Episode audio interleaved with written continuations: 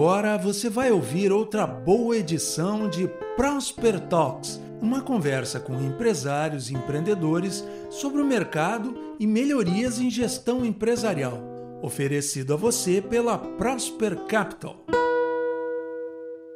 Boa noite a todos, pessoal, sejam muito bem-vindos. Agradeço a presença de todos aí. Alguns eu já mencionei no início, muito obrigado.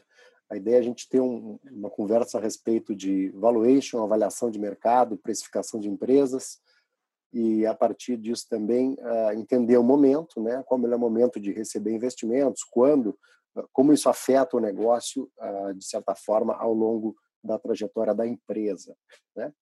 Então a gente tem uma agenda aí e a ideia da agenda de hoje é a gente falar sobre alguns pontos. A ideia é a gente conversar ao longo dessa abrir uma, a gente abre um bate-papo também no final para qualquer dúvida sobre o, o, assunto que a gente tratou, né? Então fiquem bem à vontade.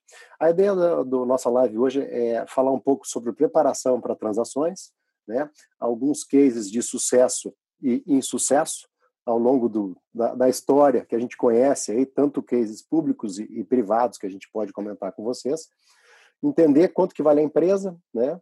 Uh, fazer um comparativo de empresas múltiplos de empresas de capital aberto, de capital fechado, entender o processo de preparação uh, para uma transação com um processo de valorização, uh, soluções que podem ser implementadas ao longo de uma transação, tá?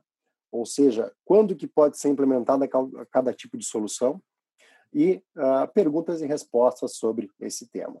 Tá? Então, no primeiro momento, a gente acaba tendo olhando um pouco aí para a questão de, de, como se prepara para uma transação, basicamente, a empresa ela nunca vai estar tá, tá pronta para uma transação, né? Ela pode se preparar de uma certa forma, uh, entendendo e sabendo bem uh, qual é a estratégia que ela tem para o seu próprio negócio e se aquela operação ela está ajustada para aquilo que ela se propõe como estratégia. Né? Então, nós estamos falando o seguinte: conhecer o seu próprio negócio profundamente, saber se aquele negócio, em relação ao futuro, os próximos dois, três, cinco anos, essa empresa tem uma condição de crescer e gerar mais resultado, né? e uh, conhecer bem as suas informações. Né? Então, alguns pontos importantes aqui. É, a estratégia não adianta estar dentro de um, de, um, de um manual, de um plano de negócio, se ela não está em execução. Então, é importante a gente estar com a estratégia em execução, em dia com ela. Né? Conhecer os resultados históricos da empresa, sua capacidade operacional atual, né? o time atual, se é capaz de conseguir entregar os resultados que a empresa uh, está fazendo ou se propõe a fazer.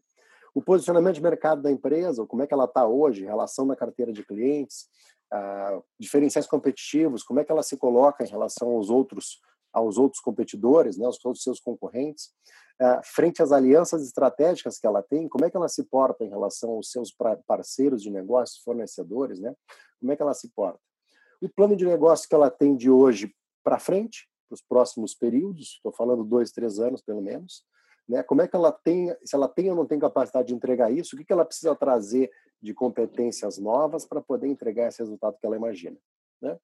E é, capacidade de investir, ou seja, como é que ela vai investir, aonde que ela espera investir, né? E de certa forma como que ela vai colocar isso em prática dentro dos próximos períodos.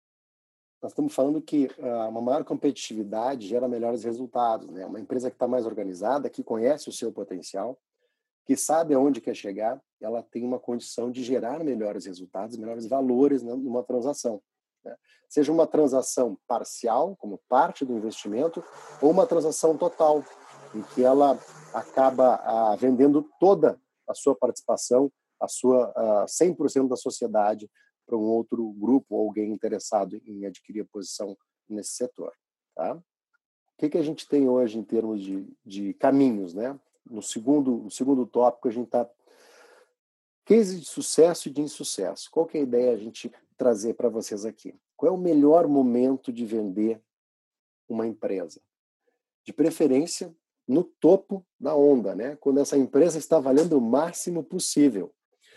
Mas uh, não é tão simples assim de acertar exatamente o ponto do gráfico que ele está no topo. Né? Mas algumas pessoas conseguem acertar. Mas uh, o melhor dos mundos seria a gente conseguir acertar sempre quando a empresa está no máximo, vendendo no máximo. Então, aqui a gente tem um case uh, que a gente trouxe para compartilhar com vocês, é um case de transações, uma transação pública da aquisição da Bematec pela TOTUS. Tá? Esse aqui, a Bematec, ela foi comprada em agosto de 2015 pela TOTUS. A TOTUS pagou um, um, um ágio de aproximadamente 55% em relação ao preço da véspera, né? Ou seja, a Bimatec estava sendo negociada na bolsa de valores de determinado valor, né? E a, a TOTUS resolveu comprar a Bimatec pagando 55% do que o mercado inteiro, né, o preço dela de mercado. Então a TOTUS foi lá e comprou e pagou esse esse ágio. Nós estamos falando aí uh, essa foi uma transação de 550 milhões de reais. Né? O preço uh, da véspera ele era bem menor do que isso. E a TOTOS comprou por 550 milhões de reais a Bematec em agosto de 2015. Em 2020, ela decidiu por vender a Bematec.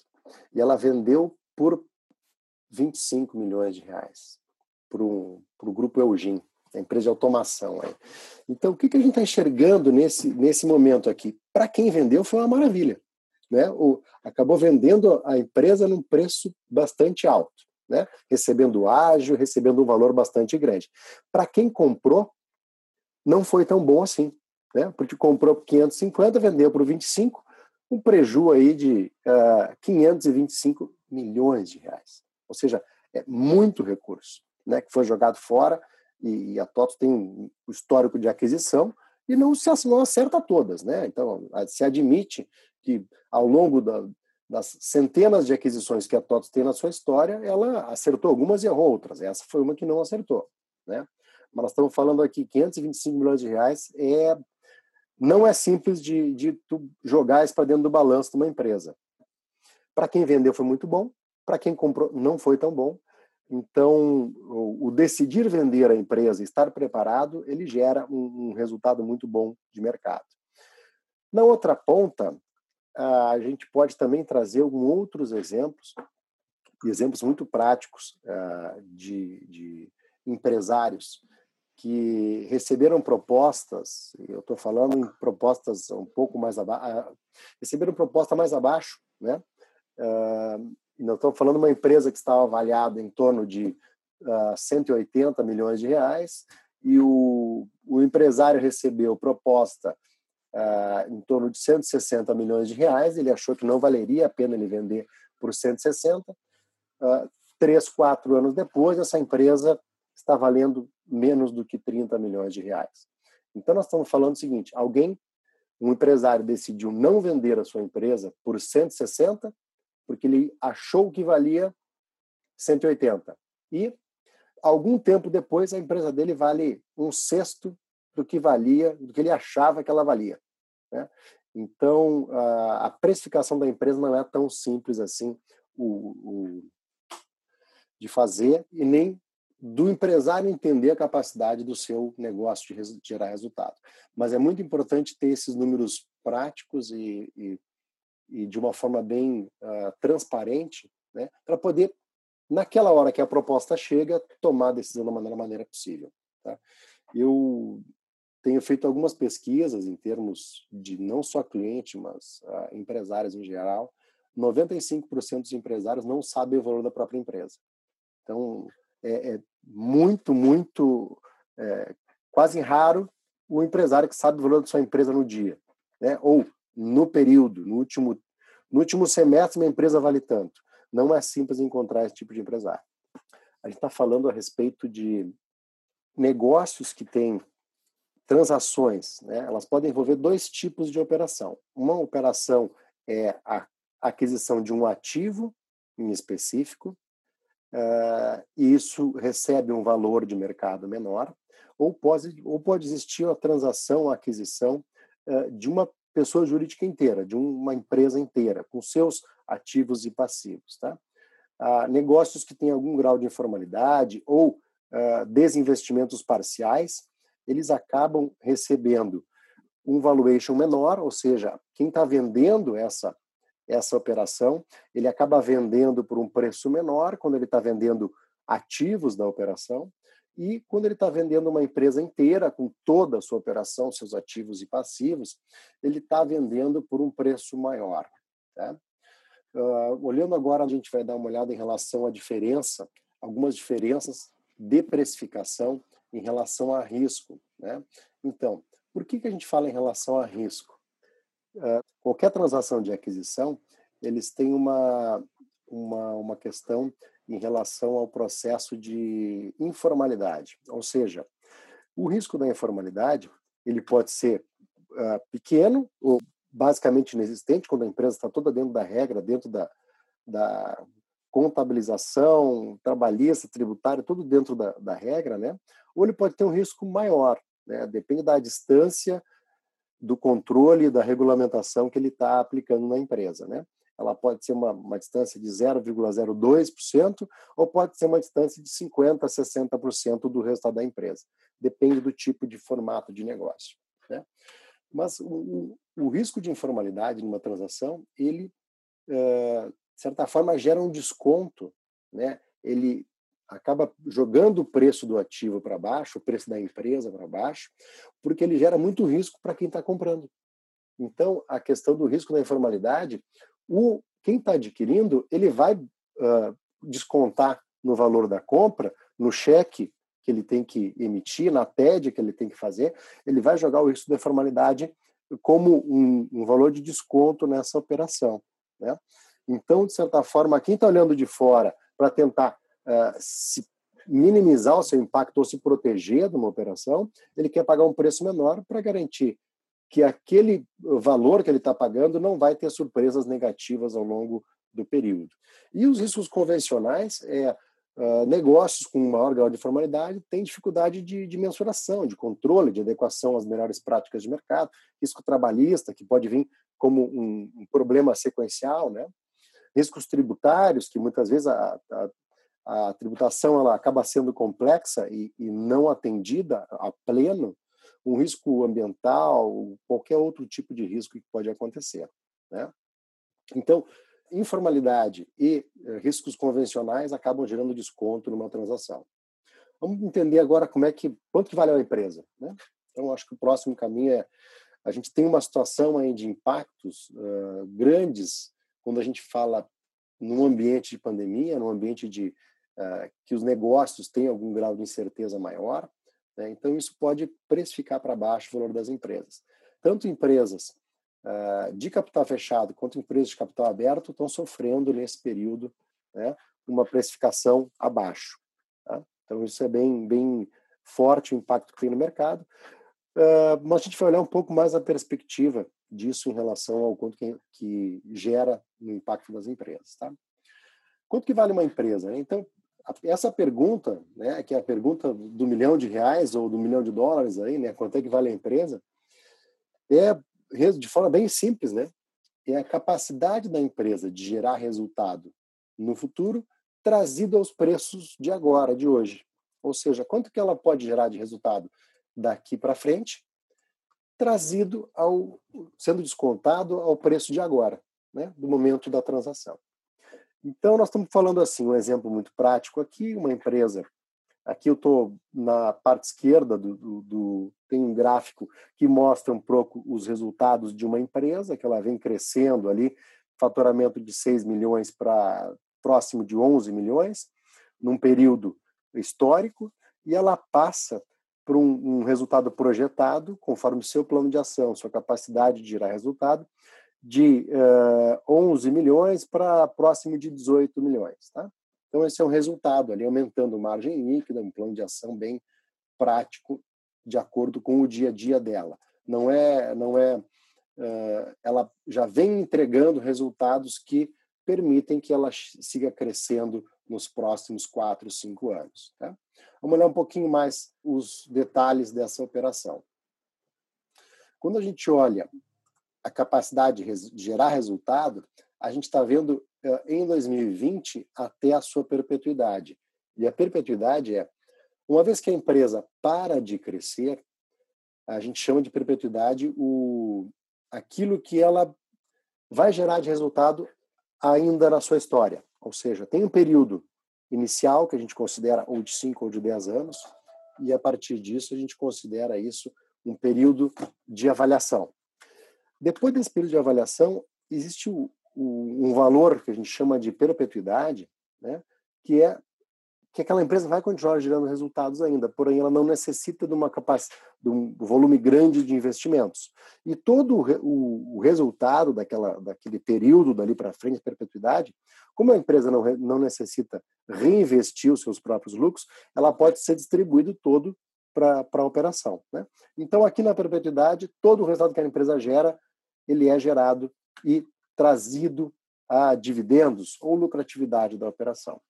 Então, esse aqui é, para aquele exemplo prático, o quanto que a empresa vai gerando de resultado ao longo do tempo. Tá? E quando a gente olha na parte esquerda dali, nós estamos vendo resultados projetados de uma forma um pouco mais analítica. O que quer dizer isso? Quer dizer, a empresa, se ela não mudar nada o que ela está fazendo, se ela não tomar ações que modifiquem o resultado que ela está tendo no próprio negócio, ela vai ter somente aquela parte azul do gráfico, ou seja, ela vai perdendo valor ao longo do tempo. E quando chegar em 2028, por exemplo, ela vai ter um valor muito menor do que ela teria se ela for capaz de mudar o seu próprio negócio.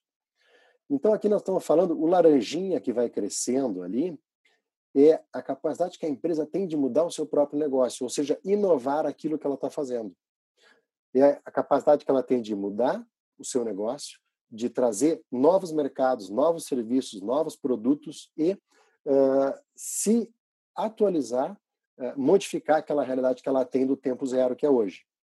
Então, esse laranja que tem aqui, que vai crescendo ao longo do tempo e quando a gente olha dos, do 2025, 26, 27, 28 e até na perpetuidade, isso aí toma um, uma dimensão muito grande. Ou seja, a capacidade que a empresa tem de gerar resultado daqui para frente é aquilo que ela tem de modificar e agregar novos resultados a isso que ela está fazendo agora. Não adianta uh, ficar uh, trabalhando somente naquilo que a empresa vem fazendo hoje, porque ela precisa se modificar ao longo do tempo. Gerar novos serviços, novos produtos, novos mercados, agregar valor de uma forma diferente. Tá? Então, isso é importante que a empresa consiga e seja capaz de gerar isso. Isso vai trazer valor para ela ao longo do tempo. Tá? De uma forma bem prática, a gente tem uh, um resumo bem didático de quanto que vale uma operação. E nesse exemplo prático aqui, nós estamos considerando uma operação que tem um fluxo de caixa em torno de 11, uh, 11 milhões e meio ali, né? 11, quase 11 milhões. Na perpetuidade, ele vai trazer uh, 3 milhões e 400 mil reais, um total de valor da operação aqui de 14 milhões ponto 100. Tá? Aqui tem alguns ajustes que são considerados em qualquer transação. Nós estamos falando endividamento atual, algum ajuste uh, de entendimento entre entre comprador e vendedor, né? Isso aí vai gerar um desconto uh, do valor que os sócios vão receber nessa transação. Então, dos 14,1 os sócios recebem nessa transação 13,1, 13 milhões nessa transação aqui. Ou seja, a capacidade de gerar valor na perpetuidade importa e uh, os, o endividamento da empresa no dia de hoje também importa. Isso vai ser descontado uh, no valor que os sócios vão receber. Tá? Agora a gente tem um próximo, próximo ponto aqui que a gente traz em relação à a, a, a, realidade, né? de avaliação por múltiplos, e eu vou passar a palavra agora a William para poder uh, falar sobre esse, esse ponto que a gente está trazendo. Tá? Obrigado, Sandro. Uh, boa noite, pessoal.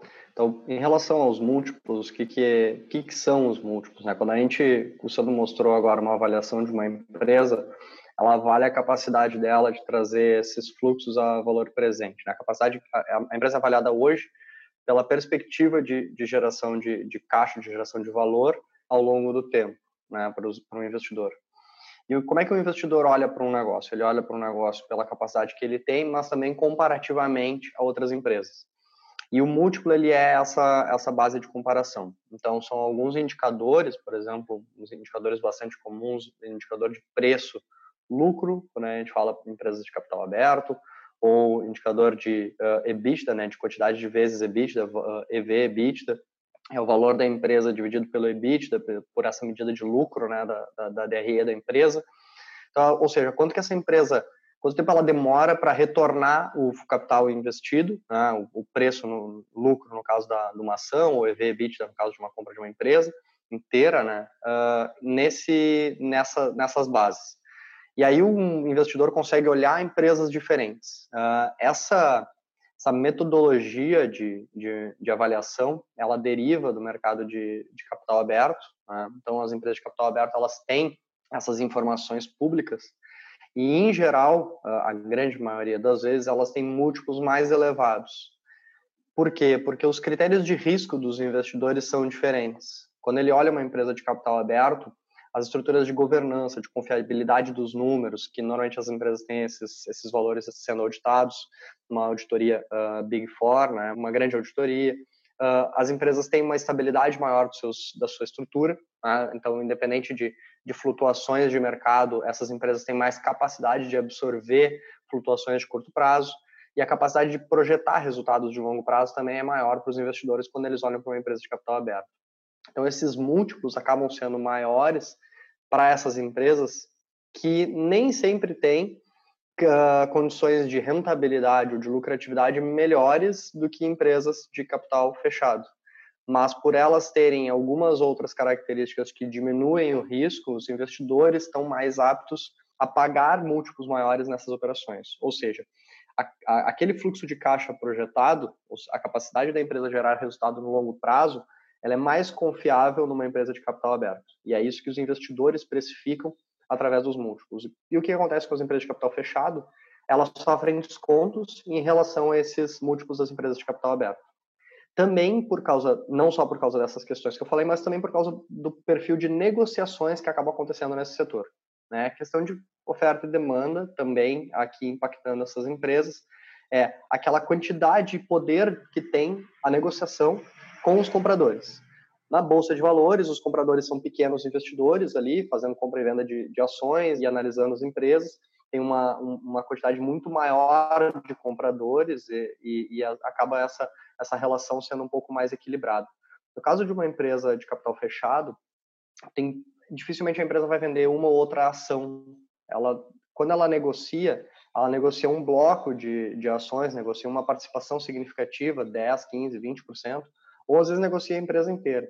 Então, a quantidade de compradores que existe é menor e isso afeta os múltiplos, isso diminui, em geral, os múltiplos por causa do poder de negociação que os compradores têm em relação à empresa. Também o nível de organização, profissionalização da gestão, em geral, nas empresas de capital fechado, ele é menor, as empresas ainda não passaram por um processo de profissionalização, ainda são tocadas pelos fundadores, e muitas vezes numa, umas, em algumas condições de agilidade, Uh, mesmo empresas maiores acabam às vezes tendo uma ou outra questão de informalidade.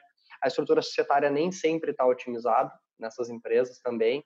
Né? As empresas acabam crescendo, tomando corpo e não passaram ainda por, uma, por um processo de, de, de otimização da sua carga, uh, da sua estrutura societária ou da carga tributária.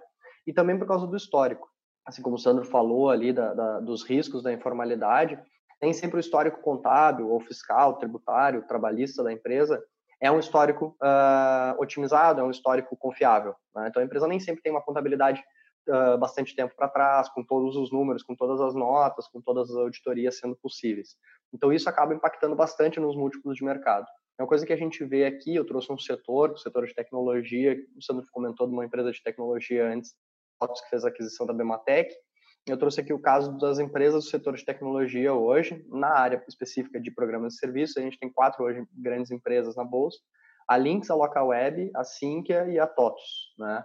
E o EV/EBITDA dessas empresas hoje está oscilando entre 10% e 20%, e chegando, no caso da, da, da nesse, nesse, nesse caso específico, a 77 vezes. O, o múltiplo EV/EBITDA ele pode ser entendido como a quantidade de anos que demora para a empresa uh, retornar o capital investido através de, de margem de lucro. Né? então de, de margem EBITDA aí, que é uma medida da geração de fluxo de caixa da empresa. Então, aqui a gente está falando que no mínimo 10 anos e no máximo 77 anos o investidor vai ter que ficar com, essa, com esse investimento para conseguir re, uh, retomar o seu capital investido.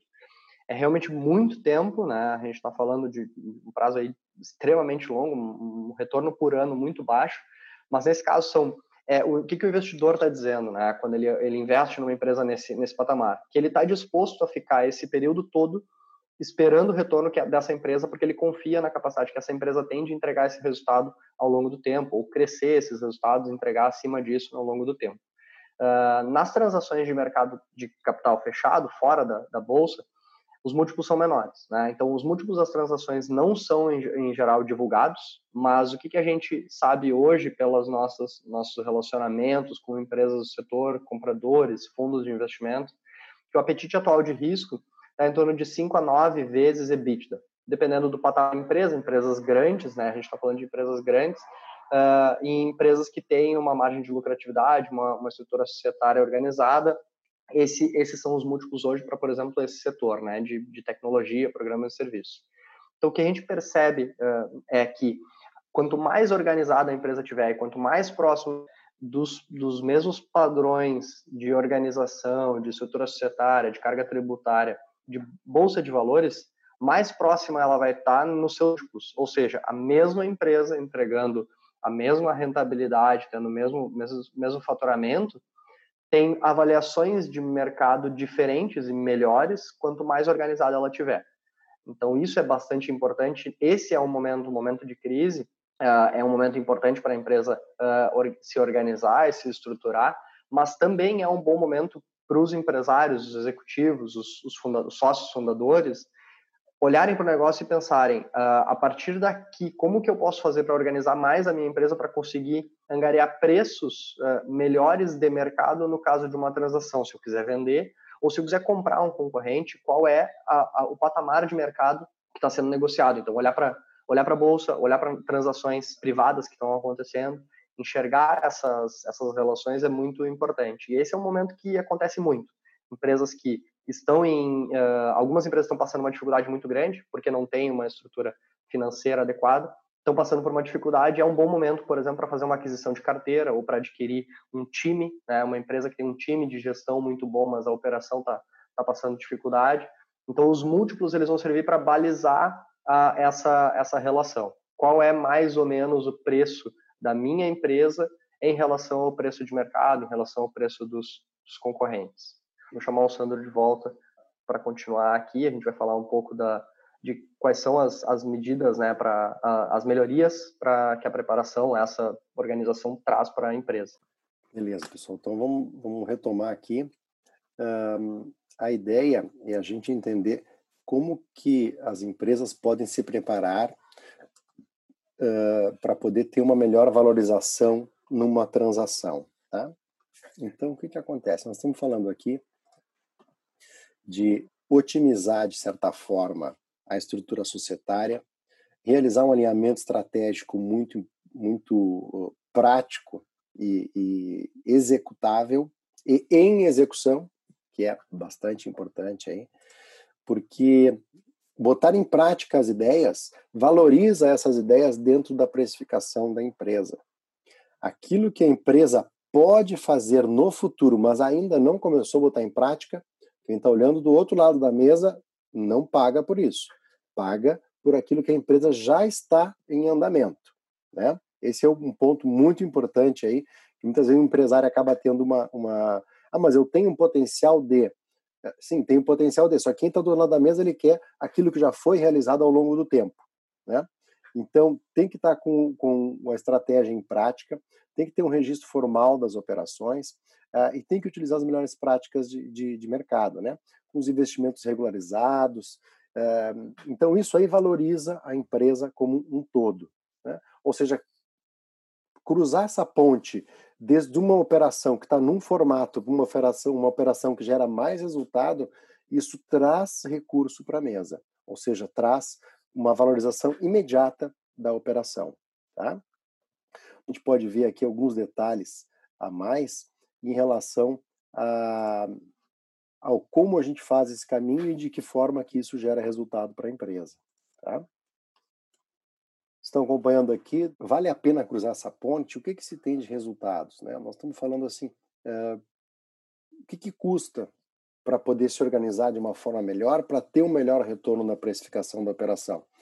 Uh, o investimento que tem que se fazer é pegar isso como prioridade e botar na frente das demais prioridades do negócio. Ou seja, nenhum negócio nasceu à venda, né? Mas qual é o melhor momento de começar a se preparar para uma transação? É no momento que tu pensou nesse assunto. Né? Quando tu pensou nesse assunto que pode ser vendido alguma vez, já tem começa a se preparar, porque o dia que essa proposta chegar, a tua empresa já está pronta para isso. Então, é colocar isso como prioridade, ou seja, qualquer decisão de negócio que eu vou tomar para minha empresa, isso valoriza ou isso desvaloriza o meu negócio?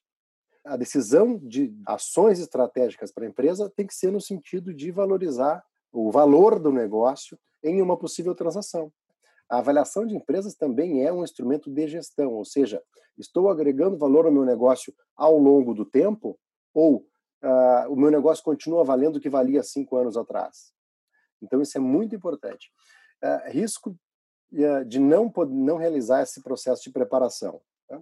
É a inadequação do negócio, o controle eletrônico hoje em dia, ele acaba sendo muito fácil de, de, buscar esse tipo de controle eletrônico por entidades externas para olhar as operações da empresa, é muito simples de olhar isso, e acaba travando um crescimento se a empresa não tem a melhor estrutura para poder cruzar, ou seja, uh, esse caminho de valorização, né, ela acaba travando o crescimento.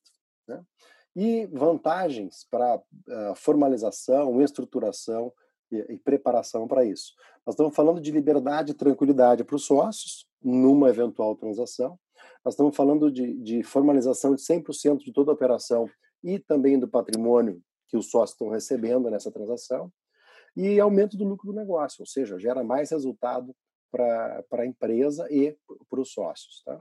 Ah, em relação a resultados práticos, aí, nós estamos falando aqui de um exemplo de uma empresa que, ao longo do tempo, ela tem uma, um, um, resultado de geração de caixa né, de 20 milhões de reais ano, faturamento de, de resultado de 20 milhões de reais ano. Essa empresa ela apresenta uma margem de lucro líquido de 25%, ou seja, gera 5 milhões de reais de resultado por ano. O valuation dela vale 100 hoje. A gente não, não traz o número aqui, traz o, o percentual para entender o crescimento. Tá?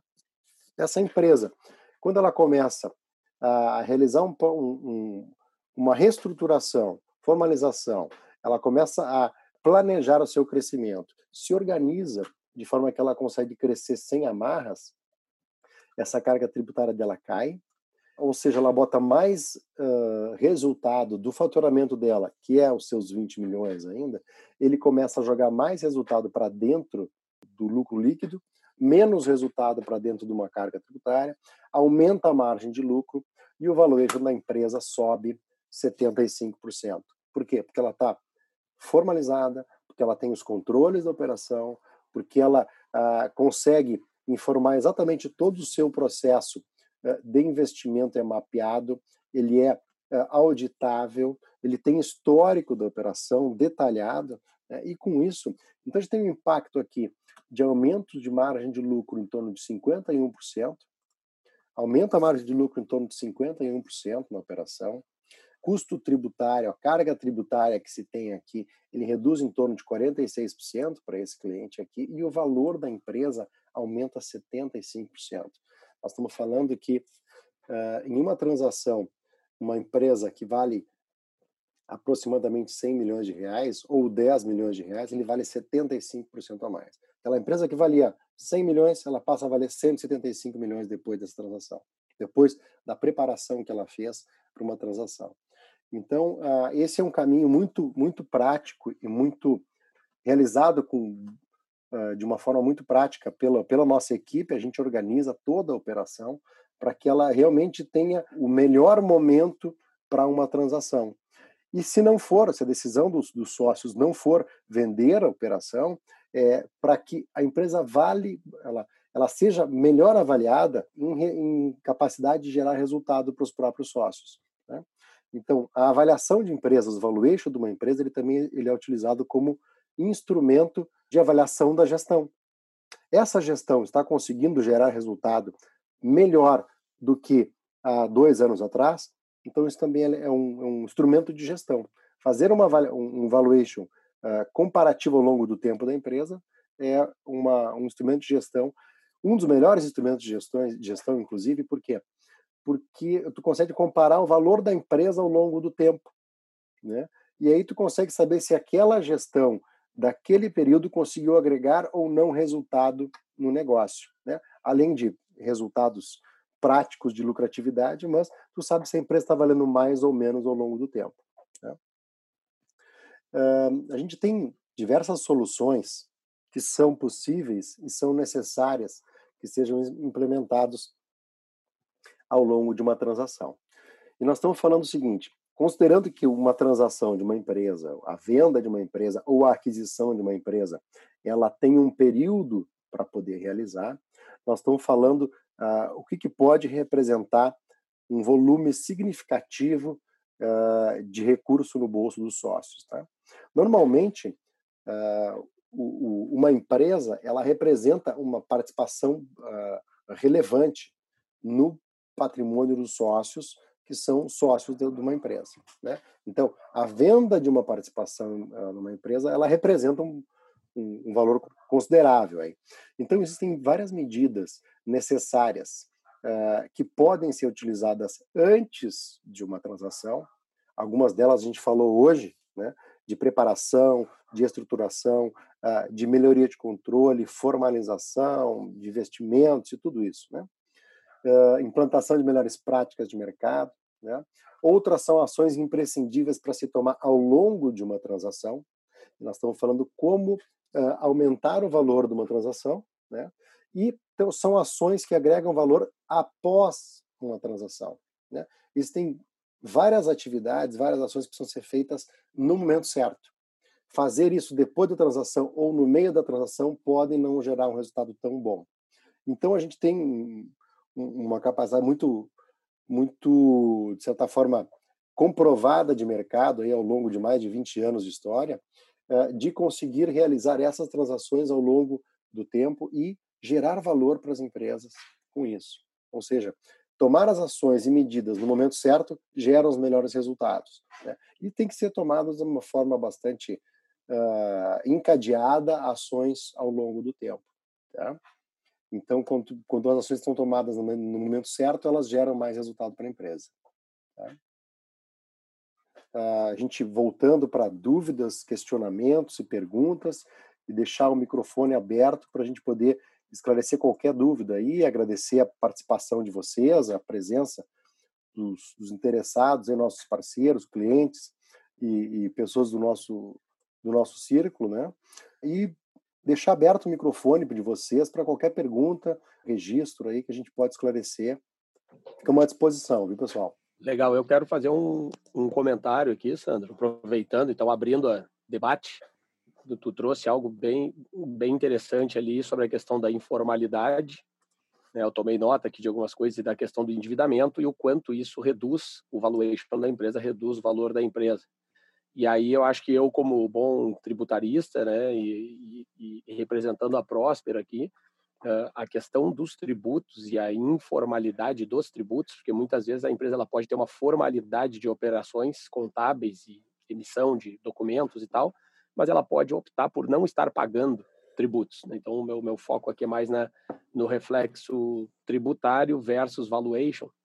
E então, o fato da empresa ela não estar tá pagando, ou ela está pagando de forma incompleta, ou ela está se atrapalhando nas questões tributárias, isso também isso gera um risco e isso também gera um, uma redução do valuation da empresa. Então, a empresa ela acaba valendo menos, né? E eu acho que isso ficou intrínseco no, nos outros slides ali que tu apresentou, mas eu gosto de trazer esse esse comentário porque a Prosper como como uma uma empresa que que acaba desenvolvendo esse trabalho, né, não só societário, financeiro, mas também tributário, a gente acaba se deparando todos os dias com empresas que vão postergando e vão fazendo de uma forma confusa a sua organização tributária e no momento que ela quer ser vendida, esse risco que está que tá intrínseco no negócio acaba reduzindo o valor da empresa. Então, não, não necessariamente só um endividamento num banco ou uma, uma má formação financeira, uma má organização tributária também faz com que a empresa valha menos. E aí vem muito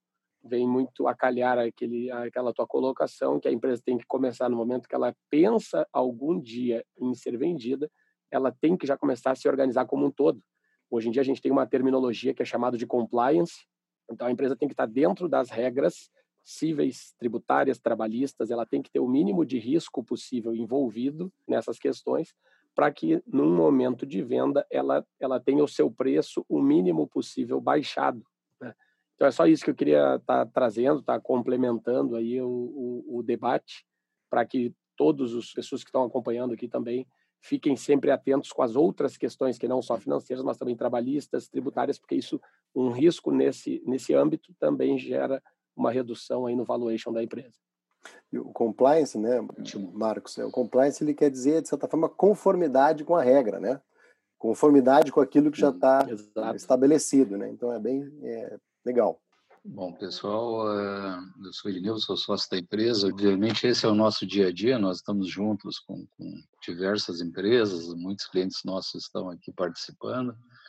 Uh, e o nosso trabalho, a nossa colaboração né, dentro do, do, que nós fazemos é sempre gerar valor para as empresas. Esse valor é financeiro, esse valor é formalização, é redução da carga tributária, é mais capital para que a empresa possa crescer, mais tranquilidade para os sócios né, nas suas questões patrimoniais eh, também, eh, na sua relação com o mercado. Nós temos eh, N situações dentro da nossa empresa, alguns contratos são só tributários, outros são só M&A, algumas vezes estamos na ponta da venda ou estamos na ponta da compra do M&A. E todas essas situações nos trazem uh, nos trazem uh, bastante experiência, né? Uh, foi falado aqui de todos os tipos de cuidados e coisas que temos que fazer, e é fundamental que a gente pense nisso como um processo, né? Processo, uh, porque nada se resolve do dia para o outro. A pior coisa que se pode ter muitas vezes é a necessidade, olha, eu quero vender o meu negócio em três meses. Puxa, quando a gente tenta fazer tudo às pressas, não dá tempo de tomar as medidas adequadas, né? Mas uh, um prazo de um ano, um prazo de dois anos é um prazo ideal para que se maximize o valor do negócio, ou seja, se possa, possa atingir aquele valor que, o, que, os sócios da empresa entendem que é o, o, valor intrínseco, aquele valor que vai lhes deixar numa condição boa ou vai lhes permitir iniciar um outro negócio uh, e com o menor custo tributário possível, né? Isso muda ao longo do tempo, muda em região, muda em setor, muda em porte de negócio, como já foi falado, empresa de capital aberto, fechado. Mas uh, essas coisas são necessárias mesmo que se tenha um tempo para fazer, né? Bom, entrou uma pergunta do Jorge. Startups que hoje estão na moda têm o mesmo cálculo? William, quer responder é. essa? Posso, posso responder essa. Uh, Jorge, obrigado pela pergunta. É, sobre startups, eu acho que é legal a gente fazer um, um comentário um pouco mais amplo. Quanto mais numa fase inicial a empresa está, mais difícil é avaliar ela pelo lucro. Uh, porque normalmente nas fases iniciais as empresas demandam muito investimento e elas não conseguiram ainda atingir break-even, né? elas ainda não dão lucro ou o lucro ainda é muito pequeno, a empresa não alcançou escala suficiente para ser comparada lucro com operações maiores. Então, quanto mais, uh, mais para trás a empresa está, né, mais no início ela está no processo de amadurecimento, né, dos estágios de amadurecimento das, das empresas, livro texto aí de, de administração, economia, contabilidade, mais próximo é o múltiplo, essa avaliação por múltiplos da receita. Então, para startups, avalia-se muito a, a, a função de, de, de, de, valor de negócio em relação a quanto de receita essa empresa tem recorrente. Né? Quando a gente vai olhar para startup, a gente tenta sempre olhar para faturamento recorrente, que é algo que a empresa consegue é, ter uma certa previsibilidade, mais previsibilidade do que uh, receita, uh, receita uh, eventual, né? Do que uh, quando a gente olha para a empresa, a gente sempre tenta olhar para aquilo que é mais fácil de ser uh, previsto. Eu até comentei antes nas empresas de bolsa, uh, as empresas de bolsa têm um múltiplo maior exatamente por causa disso, porque a previsibilidade de receitas delas é muito maior do que de uma empresa de, de capital fechado.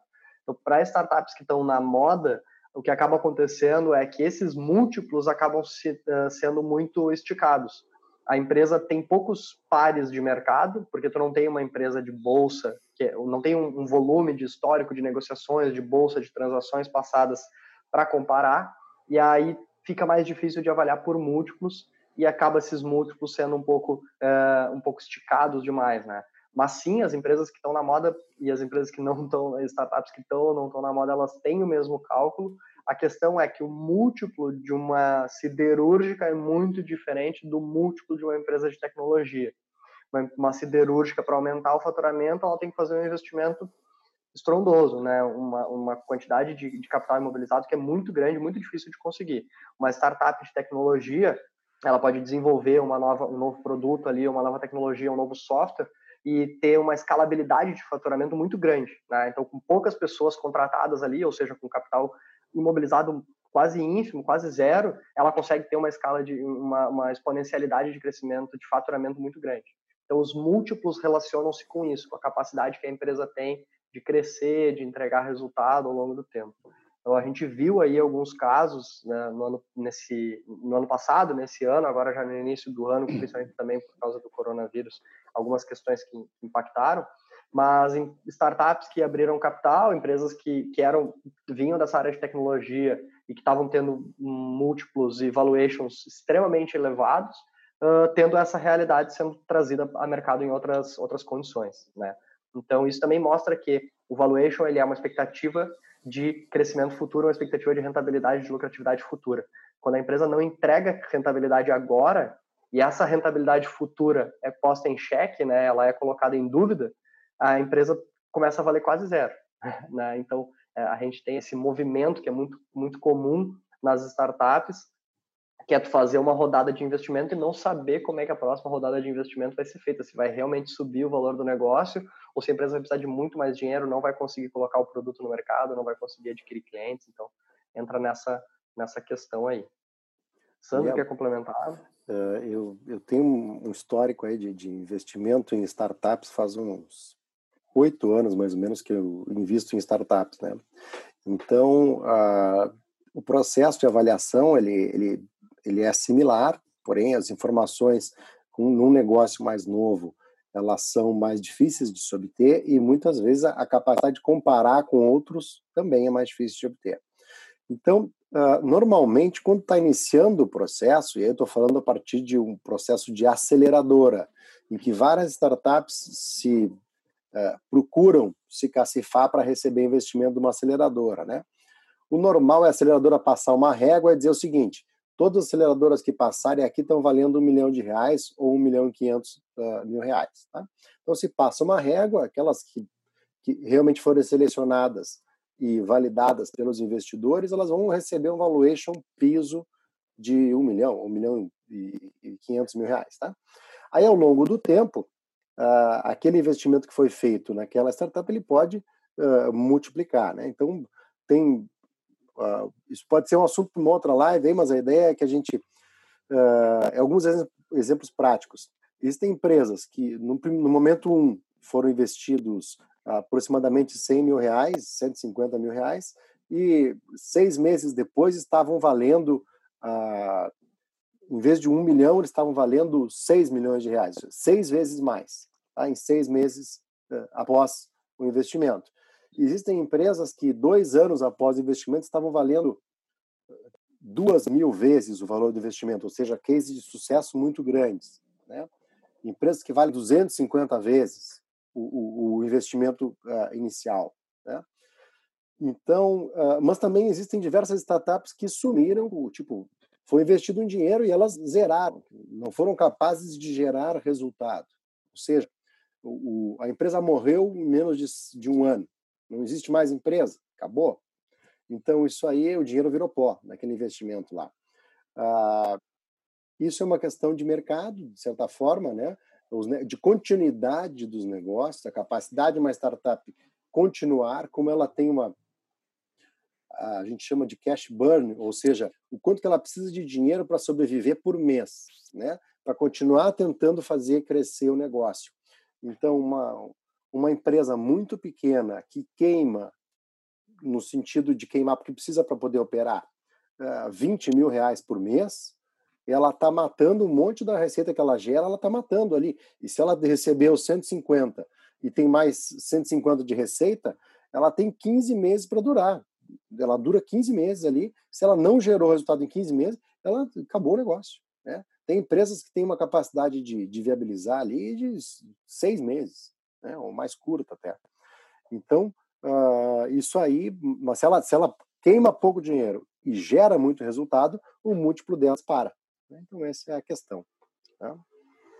Obrigado pela pergunta, Jorge. É, mas alguém gostaria de colocar alguma coisa agora? Bom, enquanto vocês se inspiram, deixa eu fazer uma observação. Nós temos muitos clientes no setor de tecnologia, provedores, ISPs, enfim. Uh, esse setor ele tem uma particularidade muito interessante. Uh, ele é um misto né, de uma empresa de serviço com uma empresa que necessita algum investimento importante em capital. Mas as experiências que nós temos tido mostram, primeiro, que a concentração ou que a, a, junção de várias operações de uma operação maior, tá, sendo um processo bem feito, gera um, um crescimento do valor exponencial. Tá? Não é simplesmente uma soma de valores de crescimento, mas sim um crescimento exponencial, se for bem feito, bem aproveitadas todas as sinergias entre as operações. Uh, por outro lado, também quando se unifica essas coisas uh, com um bom planejamento tributário, como o Sandro já mostrou, o crescimento do valor do negócio, né, com uma boa estrutura societária tributária, é, quase duplica o seu tamanho. Então, uh, vocês que são desse setor, vale muito, muito a pena mesmo pensar nessas coisas, ou seja, tornar a sua operação o mais ótima possível, né, bem estruturada, e, se possível, trazer outras operações para compor esse negócio junto. Né? Claro que aí vai ter uma, um fator bem importante que muitas vezes a gente se depara. Temos duas empresas uh, com uma estrutura, um tamanho, um porte muito semelhante, faturamento, rentabilidade, só que uma empresa está estruturada societariamente, tributariamente, e a outra não. Então, na hora de fazer a, a união dos negócios, é claro que essa empresa estruturada já tem um valor maior do que outra. Né? Então, são algumas observações assim que são importantes a gente colocar e ter isso uh, em mente sempre que for fazer. Porém, nós sempre estimulamos, sim, que a empresa cresça, invista, e o tamanho é importante também para a definição do montante. Né? Tem alguns fundos de investimento que investem só cheques acima de 100 mil, 50 milhões, outros 150 milhões e outros 500 milhões quanto eh, maior o negócio, quanto mais preparada a empresa, maiores são as chances de que o negócio saia, saia por um bom valor, em boas condições e rapidamente. Né? Por outro lado, também nós temos, inclusive, alguns fundos que nós assessoramos bastante eh, importantes, que não têm conseguido realizar operações de aquisição eh, justamente pela informalidade, pela falta de segurança, como já foi bem referido aqui, o Marcos também tocou nesse ponto. Né? Então, é fundamental a gente preparar, olhar bem a parte técnica, comercial, fidelização de cliente, tudo isso não tem dúvida, né? Gestão e preparação para crescimento, valorização e venda, se for o caso. Ou se adquirir outra empresa, estiver melhor estruturada que a outra, também vai ter uma relação mais positiva no montante da participação uh, societária. Ok? Bem, amigos, se não houver uh, outras perguntas, então nós vamos uh, agradecer, vamos encerrar agradecendo a participação de, de todos. Uh, vocês têm nossos contatos, nossos e-mails, através do site podem nos contatar também dando sugestões de pautas, assuntos, pontos de interesse, coisas que possamos discutir e ajudá-los aí no, nas suas empresas. Tá bem? Muito obrigado. Boa noite. Muito obrigado a todos. Vamos, vamos, vamos adiante. Muito obrigado, José Luiz. Boa semana para Até a próxima. Até breve. Tchau, tchau. Boa noite a todos. Até a próxima.